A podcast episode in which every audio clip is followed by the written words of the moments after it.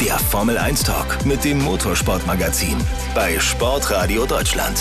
Zu spät eingeschaltet? Kein Problem. Auf sportradio-deutschland.de gibt es alles zum Nachhören. Formel 1, fünftletztes Rennen. Max Verstappen hat zumindest mathematisch die Chance, äh, den Weltmeistertitel einzufahren. Max Verstappen startet von acht morgen allerdings noch in diesem Rennen. Sehr ungewohnt, so mittendrin im proppevollen Mittelfeld. Das, äh, das wirft doch schon Fragen auf. Und ich sage mal, wir beide können jetzt lange darüber philosophieren, aber wir brauchen da einfach noch an unserer Seite einen Dritten, einen Experten. Und den haben wir wieder hier mit dabei, nämlich Tom Rosenberger vom Motorsportmagazin. Tom, schönen guten Abend. Einen wunderschönen guten Abend an alle Sport- und Formel-1-Fans da draußen. Ich freue mich wieder dabei zu sein. Servus. Also der Max Verstappen morgen von 8, Tom. Ich habe gerade gesagt, also der ist ja gar nicht mehr gewohnt, so im Mittelfeld zu stecken. Also es ist komisch, dass plötzlich links und rechts, vorn und hinter ihm plötzlich äh, Autos äh, fahren auch in die erste Kurve hinein. Er kennt er gar nicht so. Das kennt er gar nicht mehr. Da ist er, kriegt er, glaube ich, so einen kleinen Kulturschock. Das ist er schon lange nicht mehr gewohnt, obwohl er hat ja diese Saison schon das ein oder andere Mal aufgrund von Motorenstrafen weiter hinten starten müssen. Das hat ihn dann eigentlich recht wenig interessiert, hat trotzdem jedes Mal den Sieg geholt. Ich kann aber gleich mal euch so ein bisschen den Wind aus den Segeln nehmen. Ich gehe mal schwer davon aus, dass das morgen nicht möglich sein wird. Ja, du hast es mir schon erklärt vor zwei Tagen, vielleicht für alle, die neu mit am Start sind hier bei uns bei Sportradio Deutschland. Bring uns noch mal bitte auf den neuesten Stand. Konstantin hat so ein paar, so, so ein paar äh, ja, Situationen angesprochen, wie es möglich wäre für Max Verstappen morgen Weltmeister zu werden. Was müsste in der größtmöglichen Theorie alles zusammenkommen? Gut, ähm, ganz grundsätzlich ist es, Verstappen muss gewinnen. Das ist schon mal die Grundvoraussetzung und ich vermute mal, die wird schon nicht erfüllt sein. Wenn Verstappen gewinnt, müssen die anderen, seine Verfolger, vermeintliche Verfolger, so wirkliche Verfolger hat er ja nicht mehr, die müssen dann noch mitmachen. Perez darf nicht besser als Vierter werden und Leclerc darf nicht besser als Neunter werden. Wenn Verstappen dann noch die schnellste Rennrunde holt, gibt ja seit längerer Zeit dafür auch noch einen Bonuspunkt, dann darf Leclerc auch gerne Achter werden. Bei Perez bleibt es bei Rang 4. Ja, und das wird eben ungleich schwerer, weil Max Verstappen morgen von Platz 8 startet. Auf der Pole Position startet der schon angesprochene Charles Leclerc im Ferrari. Du hast gesagt, Verstappen wird das Ding nicht holen. Liegt auch ein bisschen begründet in dem heutigen Qualifying. Das ist klar mit Platz 8. Was ist denn da schiefgegangen und wie konnte Red Bull das passieren? Um, ähm, ja, was ist schiefgegangen? Das ist äh, sehr, sehr interessant, denn Verstappen sah eigentlich im Qualifying, wir fangen mal an bei Q3, richtig stark aus. Also in seinem ersten Versuch war er direkt nach Sektor 2 mit einer wirklich mega Zeit unterwegs, hat dann in Kurve 19 äh, und 20 einen richtig dicken Fehler drin gehabt und deswegen war dann die Runde nicht ganz so stark, aber kein Problem, ist direkt in einen neuen Versuch gegangen und wieder nach zwei Sektoren bärenstark. Über eine Sekunde hat er Vorsprung gehabt nach zwei Sektoren, also sah nach einer absoluten Polezeit auf und dann ist den äh, äh, Leuten von Red Bull aufgefallen, ey, du wirst im dritten Sektor zu nah auf Pierre Gasly auflaufen, der könnte dich möglicherweise äh, blockieren, aber wir haben noch genug Qualifying-Zeit übrig, brech die Runde ab und äh, warte bisschen, lass dich zurückfallen und mach dann noch einen Schuss. Ähm, einfach nur, damit man dann wieder freie Fahrt hat und nicht aufgehalten wird von einem langsamen Auto. Er brach dann die Runde ab und setzte dann zu einem neuen Run aus. Und das sah wieder mega stark aus. Nach Sektor 2, der ist, kommt heute sehr, sehr oft vor, hat er schon wieder zwei Sekunden Vorsprung gehabt. Also das sah wirklich nach einer absoluten Polezeit aus. Plötzlich kam dann der Funkspruch, Max, Box, Box. Und da musste er die Runde abbrechen. Warum? Ja, Red Bull hat ihm einfach zu wenig Sprit mitgegeben. Wie ist das möglich? Also im Trockenen fährst du ja pro Run also pro Runde immer mit einem, pro Reifen mit äh, eine Runde. Das heißt, du weißt einfach ganz genau, du gibst mir jetzt so und so viel Sprit mit. Im Regen ist es halt anders. Du fährst da mit einem Reifensatz deutlich mehr Runden. Das ist auch sehr, sehr unterschiedlich und dann nimmst du einfach eine große Menge an Sprit mit. Red Bull hat vor dem Rennen kalkuliert, hat sich angeschaut, wie lange brauchen wir für eine Runde und hat dann gesagt, okay, wir geben dir Benzin für fünf Runden mit. Das Problem ist nur, dass die Strecke immer weiter abgetrocknet ist und dadurch wurden die Autos immer schneller. Und plötzlich wäre halt noch eine sechste Runde möglich gewesen am Ende. So, und als Red, äh, er dann die Runde gegen Gasly abgebrochen hat, äh, war das schon seine fünfte Runde. Red Bull hat das aber übersehen und hat ihn in diese sechste Runde geschickt. Und kurz vor Ende der sechsten Runde haben sie dann gemerkt, ey, ähm, wenn du jetzt die Runde zu Ende fährst, geht ja dein Sprit aus und wir werden disqualifiziert. Deswegen musst du abbrechen. Also Red Bull hat diesen Fehler zu spät gemerkt. Wir sprechen mit Tom Rosenberger vom Motorsportmagazin über die Formel 1 und über das Qualifying heute in Singapur. Und nochmal auf das zurück, was du gerade gesagt hast, Tom. Du hast es gut beschrieben oder hast es natürlich sehr gut beschrieben, äh, was passiert ist und warum dann am Ende Max Verstappen diese letzte Rundenzeit nicht setzen konnte und eben nur Achter wurde statt Erster, Zweiter, vielleicht Dritter im schlimmsten Fall. Jetzt sagt man doch, jetzt, jetzt wird so viel Geld ausgegeben, jetzt äh, stecken da so viele hochintelligente Köpfe in der Formel 1, auch hinter den Computern. Ja? Also ich als, als Jugendlicher fand immer faszinierend eigentlich hier die ganzen Leute, die dahinter waren, also die die Telemetriedaten ausgewertet haben und so weiter. Das fand ich fast interessanter als die Fahrer. Und dann passiert denen sowas. Wie kann denn das, wie kann denn das sein? Da sind quasi äh, 17 Atomphysiker in der Boxengasse unterwegs und trotzdem vergessen die dann, dass sie noch eine extra Runde gefahren sind oder gerade dabei sind, eine extra Runde zu fahren, die gar nicht einkalkuliert, einkalkuliert wurde beim Sprit. Das äh, versetzt mich schon fast in Erstaunen. Ja, das ist eigentlich ein Fehler, der so mehr an Ferrari als Red Bull erinnert. ah, ja. Ähm, ja, man muss sagen, Red Bull ist natürlich eines der absolut professionellsten Teams und normalerweise sind die, was die Strategie und das Management dahinter angeht, immer absolut erste Sahne on top. Und es war halt, ja, die haben die Runde ganz spontan abgebrochen, weil sie gesehen haben, es wird nichts mehr. Da war nur noch ganz wenig Zeit auf der Uhr und haben gesagt, äh, gut, Max, wir haben, es ist noch was mehr drin. Es, wie gesagt, es hat sich ja erst ganz kurz vor Ende eben rauskristallisiert, dass zeitlich überhaupt noch eine sechste Runde drin war. Da ist natürlich selbst bei so einem professionellen Team, die kommunizieren alle über Headsets, da hat man viele Leute auf dem Funk. Da kann das, äh, wenn es halt nur noch eine Minute auf der Uhr ist, auch mal zeitlich richtig stressig werden. Und da ist diese Information leider untergegangen. Also Helmut Marko, der Motorsport Motorsportchef von Red Bull hat schon gesagt, wir müssen das analysieren. Das ist absolut keine, ähm, ich sag mal, nicht, nicht gang und gäbe bei Red Bull. Also das ist was, was denen wahrscheinlich einmal alle drei Saisons passiert. Und das wird, glaube ich, auch so schnell nicht mehr passieren. Ist natürlich super bitter.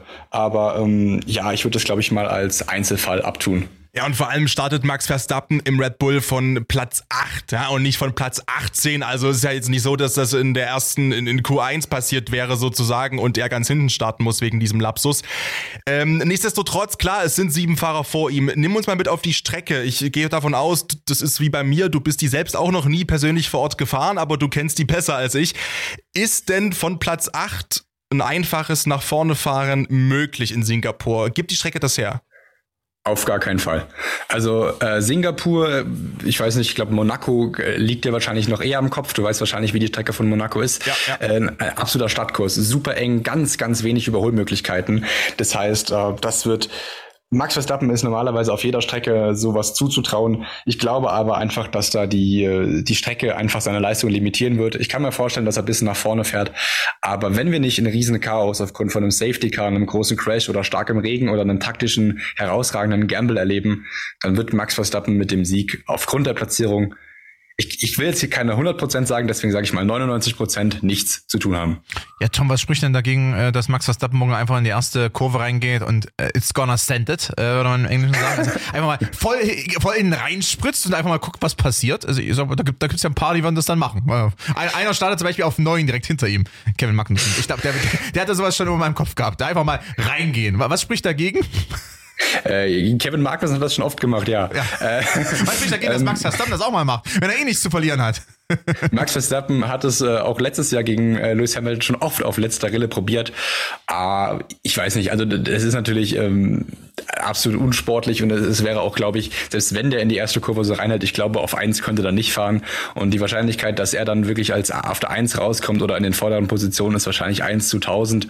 Und ähm, warum soll er sich jetzt irgendwie seinen Ruf oder so viel Kritik ähm, einfangen, dass er jetzt hier irgendwie auf Krampf möglicherweise Weltmeister wird? Dafür muss Leclerc aber trotzdem noch Neunter werden und er startet von Pole mach's einfach nächstes Jahr, nächste Woche in Japan und gut ist.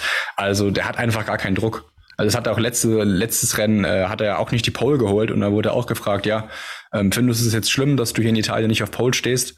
Und da gab es auch die Antwort, ja, ich kann es mir leisten. Also er hat einfach überhaupt keinen Druck, das machen zu müssen. Einer, auf den wir bereits äh, vor einigen Tagen geblickt haben, der fährt natürlich auch morgen mit und der steht jedes Wochenende, jedes Formel 1 Wochenende am Mikrofon bei den Kollegen von Sky. Mick Schumacher und der bekommt immer die gleiche Frage gestellt, nämlich ja, was ist denn für das Rennen möglich nach dem Qualifying Ammo gegen Sonntag? Und das hat, hat er diesmal gesagt dazu.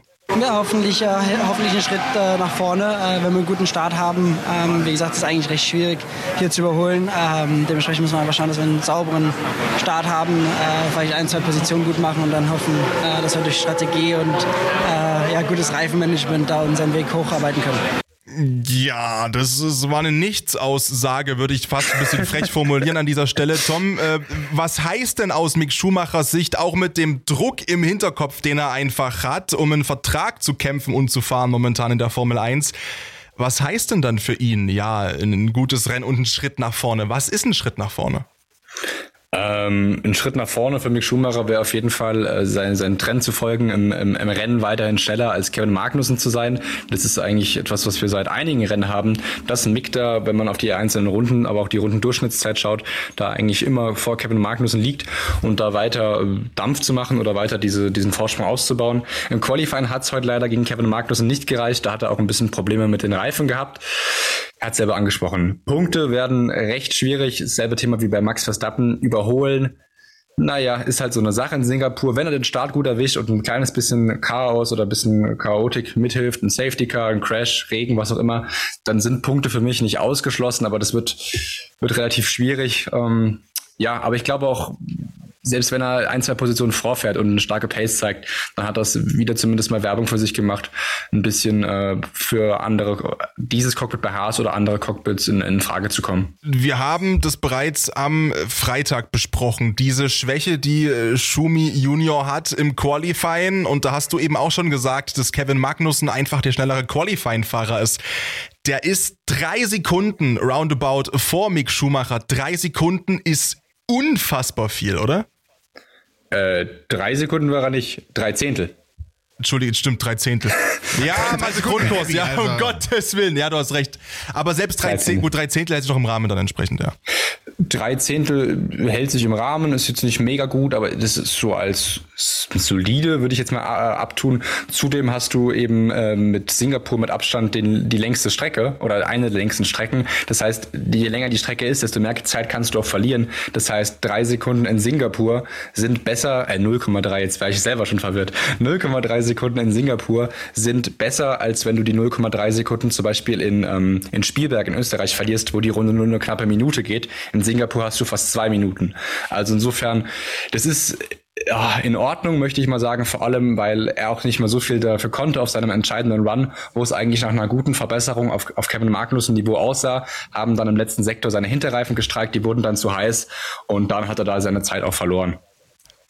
In Summe trotzdem, wir haben über den Druck gesprochen, den wird Mick Schumacher haben. Und es ist jetzt inzwischen auch ein Name offiziell bestätigt worden vom Haas-Teamchef von Günther Steiner. Das ist Nico Hülkenberg, der mit Erfahrung dieses Cockpit eben ausfüllen könnte. Momentan wissen wir, Steiner überlegt noch bisschen mit Haas, soll es in die Richtung Erfahrung gehen, soll es in die Richtung Speed gehen bezüglich Strategie für die kommende Saison. Hülkenberg wäre die Erfahrung was macht das jetzt mit einem Mick Schumacher, wenn er jetzt so einen konkreten Namen plötzlich hat, wo er weiß, okay, mein Team beschäftigt sich mit Hülkenberg und auch ein Daniel Ricciardo tauchte plötzlich auf? Um, ähm, was macht das mit Mick Schumacher? Fangen wir damit mal an. Wenn du ein, ein, Profisportler bist, dann musst du auch im Kopf dafür geschult sein und das, Mick Schumacher weiß einfach, dass er noch eine Schippe drauflegen muss, dass er sich nicht unterkriegen lassen soll und jetzt vor allem jetzt die Leistung stimmen muss. Ähm, ich denke, das wird, es ändert ja nicht viel an seiner Situation. Er weiß jetzt eben nur, wer Haas, wer bei Haas noch auf der Liste ist, aber es ändert nichts daran, dass Schumi immer noch einfach weiß, wenn ich meine Leistung bringe, kann, kann, ich muss alles dafür tun, das Cockpit zu bekommen. Insofern ist die Situation jetzt nicht groß anders, als wir schon am Freitag besprochen haben. Haas hat ihn auf der Liste. Mehr weiß ich dazu oder wissen wir aktuell noch nicht äh, als Außenstehende. Er ist ein solider Fahrer, der seinen Job macht, aber auch keine Bäume ausreißt. Er baut aber auch keinen Blödsinn oder so. Haas, wird sicherlich Interesse haben. Es wäre eine realistische Option, wenn man eher auf die Erfahrungen setzt, wenn man auf langfristige Kooperationen setzt, wäre vielleicht Schumacher da, ähm, weil er schon zwei Jahre da ist, die bessere Option. Ricardo hast du angesprochen. Ja, das Weiß ich nicht. Also Ricardo würde ich, äh, hätte, glaube ich, nicht so Interesse an diesen hinteren Teams wie Williams und Haas. Und aktuell sieht es schon deutlich eher danach aus, als würde er einen äh, Ersatzfahrervertrag für Mercedes für das kommende Jahr unterschreiben, um dann möglicherweise 2024, falls irgendwo bei einem größeren Team eine Tür aufgeht, dann da zuschlagen zu können.